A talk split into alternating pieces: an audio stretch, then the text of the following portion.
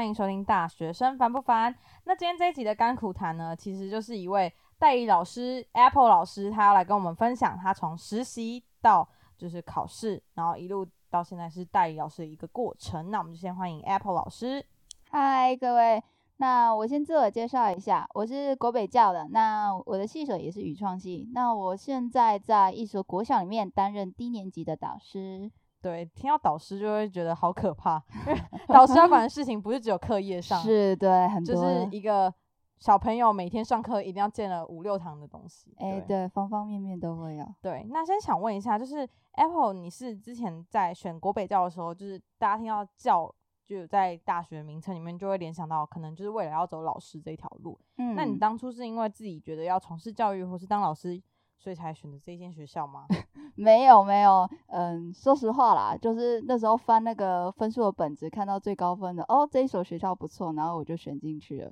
刚好那个系所也是有师资组，那我就进入到师资组这里，所以我就走上老 师这一条路。踏上不归路吗？可是刚才你说到，就是里面有师资组嘛，对，那那因为有师资组，所以就是也是让你加强，就是你想选选择这一所学校的动力。呃，也是啊，也是说，就说，哎，好像这条路老师也没试过，那我就试着走走看。哦，就是有一点像是，就是贪小便宜那种感觉。诶，这个可以同时有两条路那种概念，对，就进去才发现，哎，组别里面好像你选教程的话，缴钱不缴钱也是有关系的。嗯，嗯，好，那想问一下，那你这种想法就是可能呃没呃不知道要当老师，然后嗯所以选择这个系所，然后发现诶有当老师这条路的嗯这种心态的人多吗？还蛮多的诶，就我的观察，大概三分之一吧，都三分之是或一对，然后大概三分之二的同学都还在迷茫中，就是还还不知道未来真正想要的职业是什么。嗯，那所以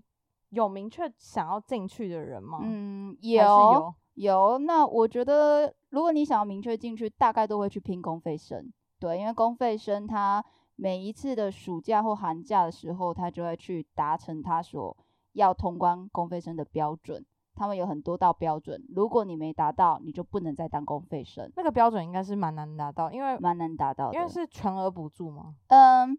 这个补助部分我不确定，但我只知道一点：如果你公费生这个身份一路拿到毕业，你考过教师证，你绝对就当正式老师。哦，就是你考到公费生，等于你撑完，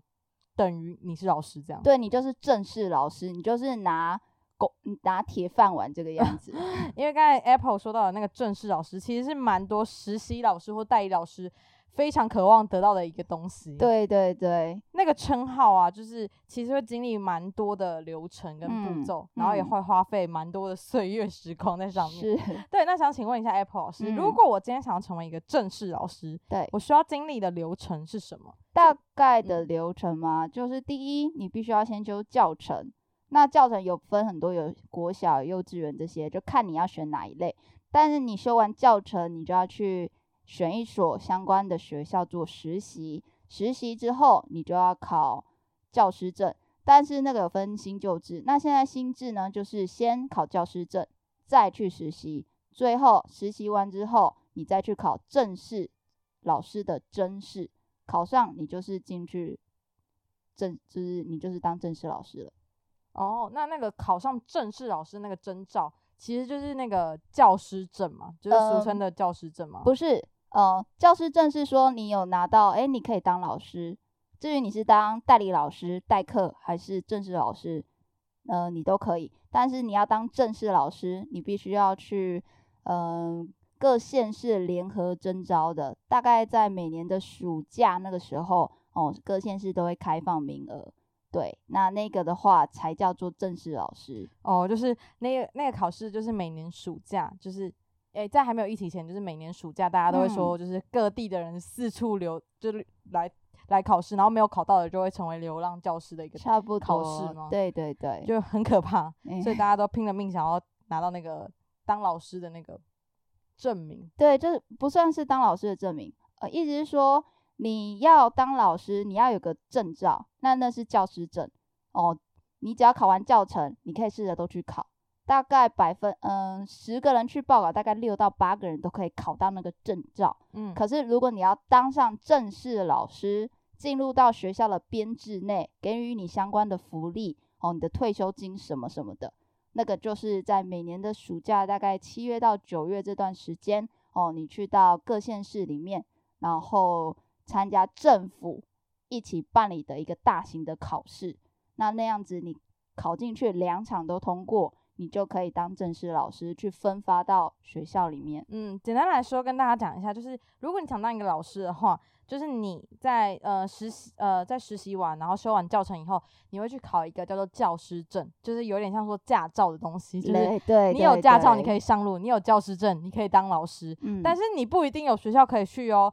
你要就是通过一个教师证真试，那那个真试就是不管你多高分，你也不一定有会上。对。因为那要看各县市他们那一年开放的明确，例如，假如啦，那一那一年听说新北曾经有一年大概给不到一百个人的缺，那即使你考再高分，你的分数到一百零一个，那你还是不能上，除非前面有人说，哎，我不想当老师，那。候补的人一百零一，恭喜你，你可以上了。对，好好好，那个就是那个比例好少，很少。对。那我想问一下，就是现在都大家都知道少子化嘛？嗯。那那会不会因为学生变少，所以就是面临会可能教师真是开放的名额变少啊？然后甚至到呃学校可能要裁掉一些员工，那就可能会有什么？留下资深的，然后砍掉菜鸟这种状况发生。嗯，就我的观察是说还好，因为旧的不去，新的不来，刚刚好老师这个职公职身份，好像相关福利都被政府砍了一大堆，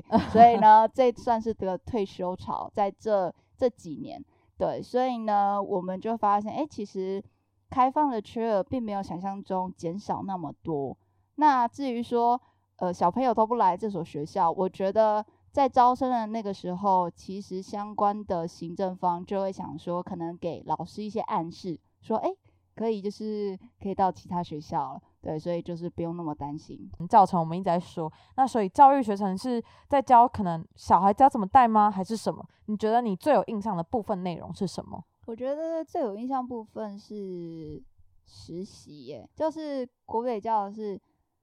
他那我们这个系的实习是你要要先去那个学校，好像要住我我忘记啊，对，住一个月，你要住在那个学校，所以就是你的所有设备都要待在那。那那个是对我来说超级有影响，为什么？因为那时候是夏天，然后要住在图书馆，然后图书馆有很多蚊子，然后每天都开教学乐，然后我就觉得天哪，这是什么生活？可是那个时候跟小朋友相处，会觉得，哎，你真的接触到小朋友。然后你真的实际完全掌控他们国术的所有的教学，他们的功课状态，他们的成长状态，那是一个长时间的，不是单纯的代课老师或是实习老师可以掌控的，因为那是一个很长很长的一段时间，所以我就觉得说这个经验真的是非常影响到我，就觉得让我对于教师感觉这是一个更有责任感，也。更有分量感的一个职业。嗯，其实刚才有说实习就是直接投入嘛，亲身投入。其实我觉得好像每个细所，就是你，就是你要怎么了解你之后未来的工作，就是实际下去去看。对，所以其实 其实教程就是他应该还是有很多专业科目，就是说可能怎么去看这个小孩的状况，或是一些评估点。但我觉得就是实习这这一门课就是一个。你没有做过，你不会知道。对，好像也不能怎么教，你就是直接当把小朋友当做老师吧，小朋友就是你的教材。因为就是说简单一点哈，我一个经验就是，我之前在大学的教程里面有个叫班级经营的课，那课程的老师说了很多步骤，也有说了很多方法，例如面对一个在你课堂中大声尖叫的小孩，你要怎么办？那那个时候他给了我蛮多办法的。那我就简单说，就是可以跟他好好沟通，然后请他先在旁边做，可以让他舒缓心情一些动作，可能重复性的一个动作，然后不影响其他班级。等到下课，我们再来跟那个小朋友好好谈。可是实际到那个班，你会发现小朋友会乱，不是说那一个小朋友，而是其他小朋友，他们会非常有报告精神，就举 手，然后狂尖叫，甚至有的小朋友会受到涟漪影响啊，一个哭，旁边四五个就开始跟着哭，然后就产生交响乐，那那个班级你简直就是 hold 不住。那个时候不是简简单单说小朋友，我们先坐在旁边先休息一下，老师给你这个东西玩，我们下课再来跟你聊天。不，没有这么简单，好不好？小朋友不是机器人，你给他 A，他就给你程序 B 回来。越讲越激动哎、对，我就因为这个就是你会觉得说老师都在撸你，因为你实际 哦，实际真的要处理跟你在课本上学到是完全不一样，因为你课本会学到什么，呃，可能在面对小孩子的时候，就会发现课本写的都是假的。对课本写的都是假的，就是课本写的都是啊小朋友的一些生理状态，然后不，小朋友不是这样，不不不不不，小朋友是一个说就是小朋友是一个恶魔吗。不是，他是一个你无法掌控，你不知道他到底思考什么，然后就是一个很模糊的一个东西，然后你必须要跟他沟通，然后你会觉得说，我这张嘴巴跟我这张脸到底有什么用？我讲 A，他就根本不知道什么是 A 呀、那我怎么跟他沟通？说难听一点，他们是小动物，低年级都这个样子，你不可以用跟人跟人之间的谈话对他，除非他很成熟，你必须要说走这边。他他绝对不会有任何问题，他会乖乖听你话。为什么？因为他们在家里，大人都这个样子。你不要在那边想说我要个人化，我要跟他们成熟之间的对谈，我们要尊重他的心理。你先不要这么做，之后再慢慢谈好吗？先把你们该做的事情做完，你再跟他来自一个心灵的 talk，可以 OK。老师绝对都有那个时间，可是，在那之前你要怎么 hold 住？就是先让他们知道你的规则，然后那个嗯时候你不要先什么心灵 talk，你就是跟他们讲做 A、做 B、做 C，做完之后你再慢慢了解就好。嗯，但是这些东西不会在课堂跟你讲，不会讲，绝对不讲的。所以都会经历过一个崩溃时期。对，就是会经历一个，我明明讲 A B C，为什么你回答我一二三？最简单的问题是我看过一个版面，就是有老师说，诶，我出完的这个考卷里面的二十题，我全部在上课讲过。那小朋友给我的回答是，答案是选一二三四，他给我填 A B C D，怎么办？那怎么办？那怎么办？这就是小孩子真的会遇到这种，因为我之前就是也有家教低年级的经验，那就是嗯可能每一次跟他说就是二乘以三等于六，那三乘以二等于六的时候，就是我会跟他讲说，哦，不管放在哪里颠倒过来就没关系，然后讲说二有三个跟三有二两个，可是每一次哦，二乘以三会了以后，三乘以二又不会了，就是嗯就是低年级就是 一个我我觉得大多数时候都是一个我不知道要怎么去控制他的想法，我也不知道他在想什么，我也不想去控制的一个一个一个年纪啊。那现在就是嗯，刚才说了蛮多，就是一些分享嘛。那我们现在来循序渐进的来从实习老师的过程一路到代理老师这一阶段的一个心得分享。那其实 Amy 呢，刚刚有说过，就是你可能在呃大三、大四以后上完了大部分的课程以后，你会要去一个实习阶段，然后那个嗯。实习阶段就是你在修教程的时候。那比较嗯。特别的事情是，你在当实习老师的这个过程，通常是你已经毕业的时候，对，然后呢，他们就会去为期一年的时间，然后进行这个实习老师。那其实我自己在呃网络上查实习老师的关键字的时候，大多数都会出现痛苦、焦虑啊，或是血汗，然后 没人权啊，或是一些负面的关键词。你觉嗯得你自己撑过实习老师这个阶段，嗯的一些想法是什么？因为我们都知道，呃，其实 Amy 蛮幸运的，嗯哼，对对我最幸运一件事就是，很多时候他们会遇到一些很特殊的例子，啊，我这边都没有发生。然后我在旁边默默看着，会觉得天啊，我怎么那么幸运，真是 lucky girl 这样。哦，说简单一点对，就是我在当实习老师的时候，我有一个跟我同样进去当实习老师的朋友，他是刚好也在三年级，也就是中年级。那那个时候，他跟我都遇到一个状况，那就是学校要开运动会，那运动会需要前赛、预赛，因为就是大家喜欢看就是决赛，前面那个东西没人在管，可是一嗯定要比啊，那就必须要有评审。可是老师很忙啊，老师都要上课啊，没人去帮小朋友去量，所以呢，那时候就会招实习老师。为什么？因为实习老师不用钱，实习老师他不用上课，因为有班导在。对，所以实习老师就去帮忙。那他没有给我们列一个表，就是说，来，这是礼拜一到礼拜五，你们要来，老师就去帮忙。那他们有给我们列一个表，就是说，来，这是礼拜一到礼拜五，你们要来。好，刚才其实有提到那个很可怕的考试，就是教师真试这个，嗯就是呃，其实 Apple 自己也是考了第二年嘛，然后因为今年疫情，所以没有办法考。嗯，那其实我一直有听说一个传闻，就是网络上流传，他说如果你是男生的话，其实你只要笔试过了，你基本上教师真试就会过，这是真的吗？呃，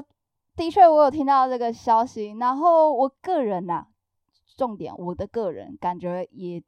好像有这个偏向，哎，因为呢，就是我们会发现一些正式老师在谈论，他们说，哎，好像认识了几个男生有去考啊，笔试都不错，然后他们好像表情都说，哦，他们稳上了，稳上了，然后就发现哈，好像大家的确都流传这个相关的资讯，可是会发现，如果你第二场，也就是面试或是试教，你出现什么不应该有的出错，其实在考试方还是会把你给刷掉。对，但是如果你平平稳稳的过了，通常好像男生的确会比女生要来的早被选到。嗯嗯，那想问一下，那个教师生是它是分成笔试跟后面的试教嘛？对不对嗯嗯，那之前 Apple 你是在笔试而已吗？没有，我笔试都过，但是就是试教跟那个试教跟面试那一关，呃，被卡关了。哈哈好，那我想问一下，就是嗯刚才有说到试教嘛，那我嗯想问，就是你那时候当初在试教，跟你现在在带低年级，你觉得你自己那时候你自己觉得改变最大的转变是什么？嗯，说实话，真的说实话，考试跟实际是完全不一样的。因为你考试的时候，你几乎是演一次给所有的评审看，然后你要想象中，诶，好像所有的小朋友都会配合你。哦，下面的下面小朋友是评审是不是？对，下面的小朋友其实是评审。那有一些私立的哦，不是私立，有一些实验小学下面的评审，其实他会问你问题，嗯，但是我所参加的那种正式联合甄选里面的评审都是面无表情，拿一支笔，就是看你在眼前表演哦，表演哦，眼前有小朋友说哦嗨，小朋友怎么样怎么样？对，演过十分钟的一场戏，对，所以呢，这个时候其实蛮考验就是表演能力。对，所以不是在考老师，是在表 演演艺人员。是，其实从那个之前笔试他考的一些题目，就会发现，嗯，就会考一些很奇怪的，跟老师完全不搭嘎的东西，就会发现其实这个考试会考的蛮蛮多元的吧。那你 你那时候还有印象？你那时候考你是嗯教什么吗？我记得我那时候都抽到我不想选的数学，对哦我最有把握的是国语，对，他会用抽的，他试教会分国语跟数学，那有一些，但通常版本都是你可以挑哦，所以你会有一些学校会说，哎，可以准备教具，那有一些是不行，所以你就是一支粉笔上上战场，然后你就你就演示给大家那你教的是什么？那时候数学。数学我有教分数，通常都是高年级，然后也有教呃圆柱体，嗯，大概就这些。哦，嗯，你你你是考试前有特别准备过这样的？有就是因为不确定到底会抽抽到哪一个单元，所以呢九个单元都要选。哦，它是以高年级为主。对，以高年级为主，所以你大概都会国语就会准备四到五个，因为嗯一单元里面有四课哦，大概四到五个。那数学就要准备更多，因为数学是每一个单元里面你都要挑一个你想教的部分，嗯，然后你再演示给评审看。哎、我我觉得这个考试蛮有趣的。他是觉嗯得说，呃，你你教会高年级，代表你会教会中年级跟低年级的概念吗？嗯，对，因为曾经有个说法，就是如果你要当老师，你至少要比你所教的那个年级要高两个年段。例如，如果你要教国小，你的学历至少要到高中或大学这样。那如果你要到国中国中教，你至少要研究生，就是至少要高两个年段这样。哦，真的哦。对，所以现在的呃，可能大学教授他就至少要博士级这样。差不多，对，那是有一个说法。不过至于有没有大家学校之内有没有这样一个明确规定，我是不清楚的。那你自己觉得，因为你是低年级导师嘛，你已嗯经快要两年了，嗯，那你自己觉得 真的是会带高年级就会带低年级吗？因为我感觉低年级是一个不懂什么东西的生物，就是我只能用 生物讲，是因为我自己也觉得我是生物，因为我好像几乎没有一年级、二年级的片段，除了被打的嗯片段以外。哦，被打好，那应该蛮长久了。呃，其实就我的观察啦，因为我也是刚开始就去接触到低年级，我也不是从高年级退到低年级，所以我在带的时候，刚开始跟你也有一样的顾虑，可是带久了就会发现，就是学校教的还算是有用，但是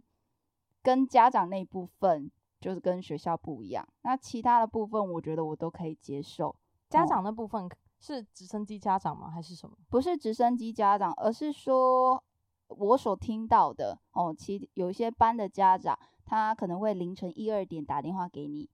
然后大概一个月就五六次。小学生就要凌晨一两点打，呃，有，甚至有一些家长他是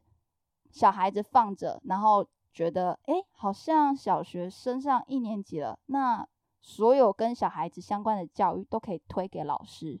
所以呢，可能放学，老师可不可以把小孩子放在你这里一个小时之后我再来接？可是老师要吃饭诶、对哦，所以就是很多部分，有些家长可能会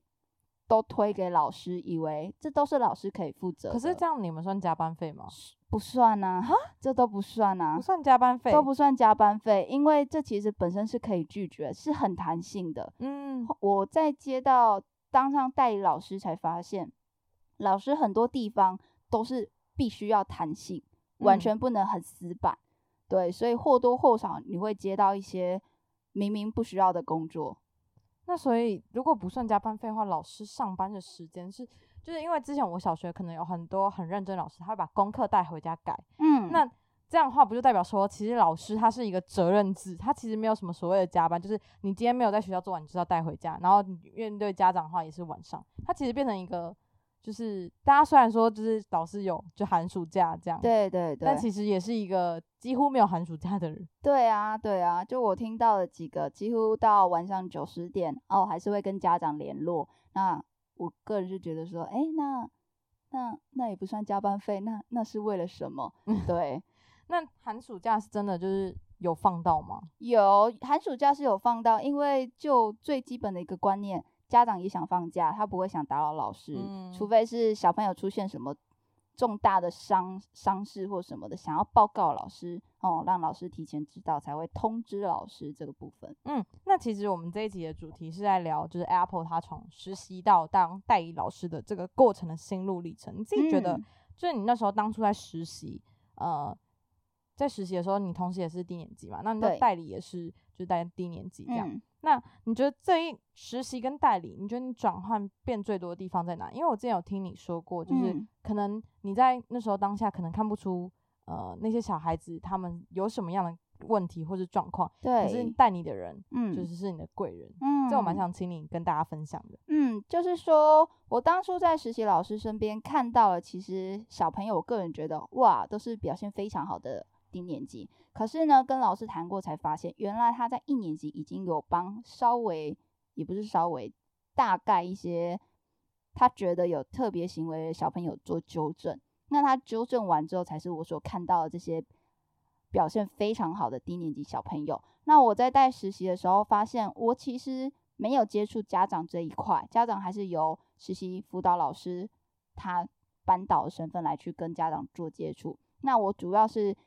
如何去设计一个教案，如何去上课。但是等到我当上代理老师，我会发现家长、行政、行政会教给我很多回调、很多事情，我必须要处理。对，然后要去催。那小朋友的课业，我也必须要关注某一个小朋友他哪边落后了，他哪边要补强，怎么补强，以及补强我要怎么跟家长说。因为家长他们都很宝贝小孩子，你不可以直白的说你的小孩成绩超差的，讲讲讲讲讲，你必须要委婉。那有些小朋友的行为在学校是不 OK，可是你会很明确的了解家长认为是 OK 的。例如简单哦，我们大人其实了解不可以在外面随地大小便哈，但你是说小孩子吗？对小孩子，为什么呢？因为小孩子看到家长就在外面随地大小便，所以他认为那是正常的你。说这是台湾吗？对，在台湾，在在台湾？对在台湾，而且是在北部。然后我就很诧异，我就说：“你为什么不到厕所去上厕所？”他就说：“爸爸都这个样子啊。”我要怎么教一个家长？我离他这么远，他又没有一个学校让我教，这又不是明确规定，所以我只能说，好，那老师跟你说，这样其实会造成不好的困扰。爸爸可能那个时候没有跟你讲清楚，所以我在老师在这边跟你讲清楚，学校是不可以的，因为会巴拉巴拉巴拉巴拉。等到小孩子确定，我真的真的只能委婉的跟家长说，孩子可能会造成其他人的困扰什么的，必须要非常的委婉。那这部分其实我在当实习老师是完全没有碰到的，因为你不会碰到老师，你的那个老师会帮你挡在前面。对，他会帮我挡在前面，而且嗯他其实都已经在一年级都处理过了，因为通常都是一年级的小朋友才会把完整的家庭习惯带到学校来。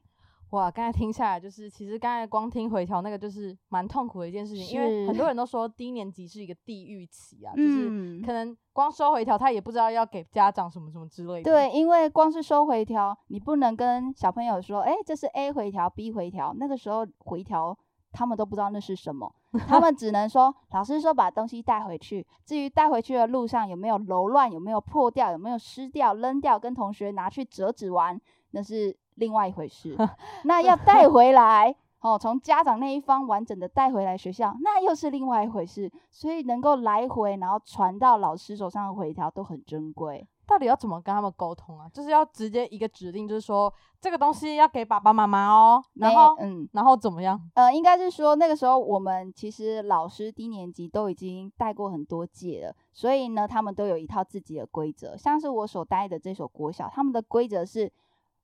免费发一个资料夹给小朋友，当天完全不用跟他们说任何话，把所有资料塞进资料夹，就说来小朋友，这个资料夹带回去给爸爸妈妈看。至于回调的所有内容，直接跟家长沟通。小啊朋友他就是带东西，他就是给邮差，不用讲任何话，他们也不会带话。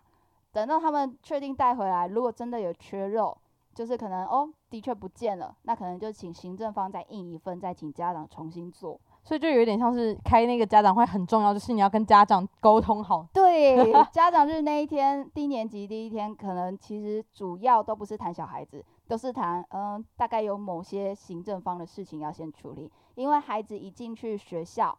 什么健康卡、紧急卡这些都要家长去填。那个他们连国字都看不懂，对他们连名字都不会写，完全不要交代他们做事，通常都是家长在做事。哎、但是我比较好奇，那像塞资料、回调那些，都是你一个一个这样塞吗？。对，都是我一个一个那。导师有休息时间吗？我比较好奇。呃，就是在开学前，因为开有嗯、这边另外一题，一年级小朋友他们的字都写得非常不好看，所以那个时候我刚带这个班，我是在暑假的时候把所有的课本、生字本、习作自己盖章自己签。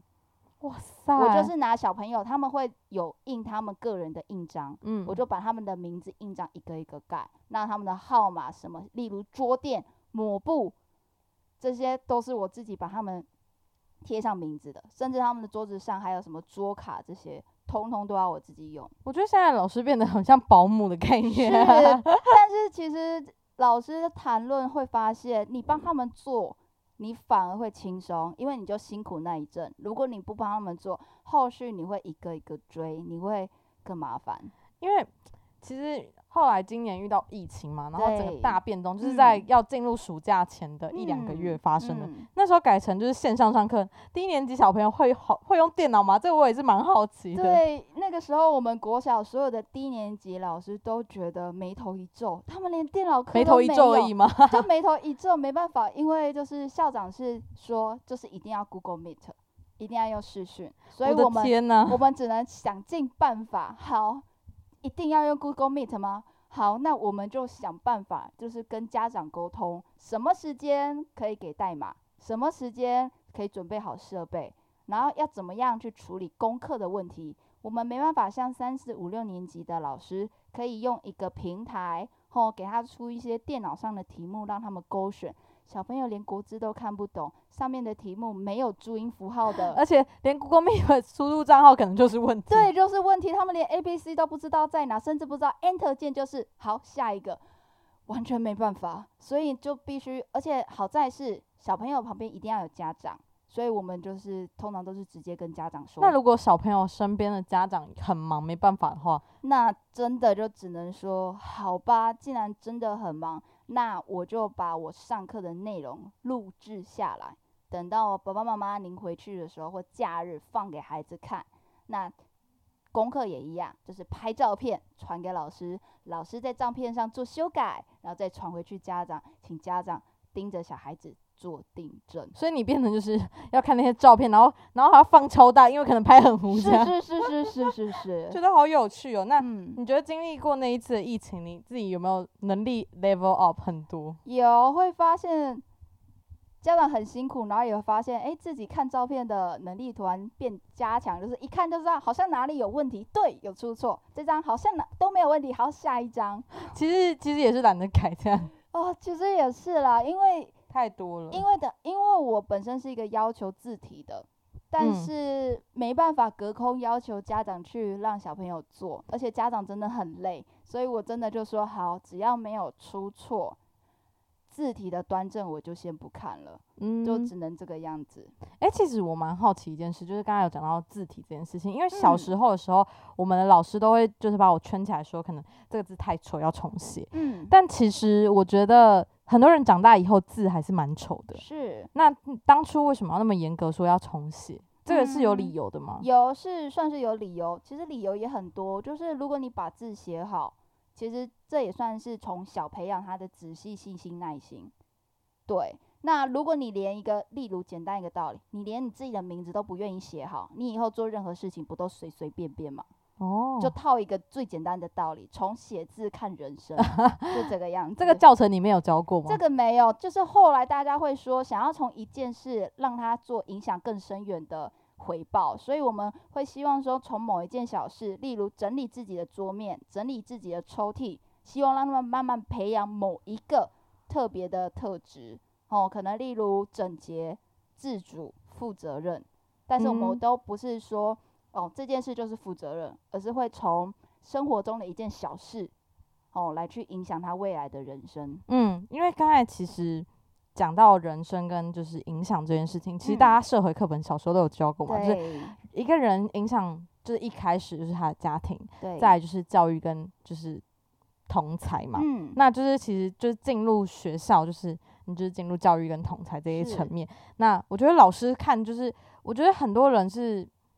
遇到好老师，他真会改变一生。就是会有很多人会想要毕业回去找国小老师、国中老师拍照，嗯，那就是有他的道理。就是那时候他影响他很深，就是那个可能时候当下不会有那种感觉是哦，那老师对我这样。但我觉得老师这个责任就是。他可以贡献多，也可以贡献少。他可以今天管你这件事情，他也可以今天不管你这件事情。对，所以他其实就是影响，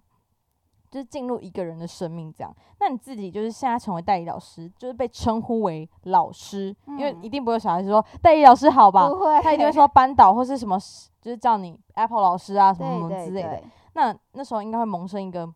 莫名的责任感吧？会会，因为我们班有些小朋友的确他会有些行为是非常的不合群，哦，可能不合群，对不合群，例如最简单的，他会去偷吃同学的东西，哈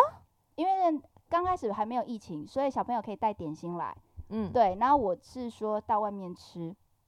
那小朋友带点心来，他会放在自己的袋子里。我遇过的那个案例，就是那一位小朋友，他会等那个同学离开，直接把袋子打开，拿里面的东西直接吃。真的低年级会有人做出这种问题吗？他就是低年级做一年级，而且他做的正大光明，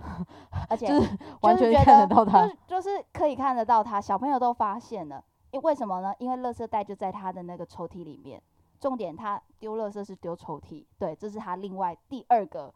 第二个不好的行为。那这样一个行为，我个人觉得从小看到大，他如果现在觉得这个没什么，以后呢，这是偷钱。说难听一点，他是以后就是危害社会安全。嗯，对，所以就是会有个责任感说，不行，我一定要现在赶快纠正。最简单的一个道理，我不需要三四五六年级的老师疯狂疑问，为什么低年级老师没有把他教好？为什么要丢到三四五六年级？为什么？所以我就想说，好，也为了我之后的同事，为了这个小朋友，为了社会，好，我就努力去调整他的一些行为。嗯，因为嗯其实我觉得比较有趣的一点是，因为嗯 Apple 其实是一个很不会想要去管人家，也就是通常记人家名字也不会记得清楚，但是他现在必须要记得班上二十几个小朋友的名字，然后他们 的功课啊，然后他们的状态都要记住。嗯，其实我觉得这这也是你在开始做这一份工作以后产生出来的，不是责任，我觉得是热情跟算了，对，所以其实一开始说，嗯、你其实一开始也不知道为什么要走这条路，到现在可能慢慢走上去的时候，就产生了一些能量跟就是一些积极的态度。你自己觉得有什么想要跟就是后面就是现在在不管是学教程的小朋友啊，不是学小朋友，就是 大学生，嗯或者甚至是就是可能想当老师的人嗯啊，或是就是现在是在实习阶段，然后嗯要可能想考正式老师跟代理老师的时候，呃，这些心态你会想跟他们有什么建议？我的建议是说，这条路有花路，当然也有荆棘路。至于要不要好走，真的要看心态。你如果以保持积极乐观的心态，遇到任何事，其实对你来说都不会有太大困难，因为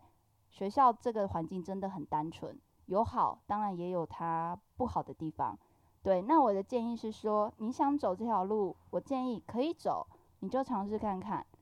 哦，这个人生其实就很多条路，老师也是一条路，而且是一条很特别，会参与到其他人生的路。我这里，我从这条路改了我很多事情，后续观察好像还不错，所以我是欢迎哦各位对老师有兴趣的后辈们嘛，哦，欢迎你来加入我们老师这个大家庭。哎、其实刚才有讲到一件事，就是嗯它蛮单纯的。学校，你觉得学校跟职场有差吗？嗯，说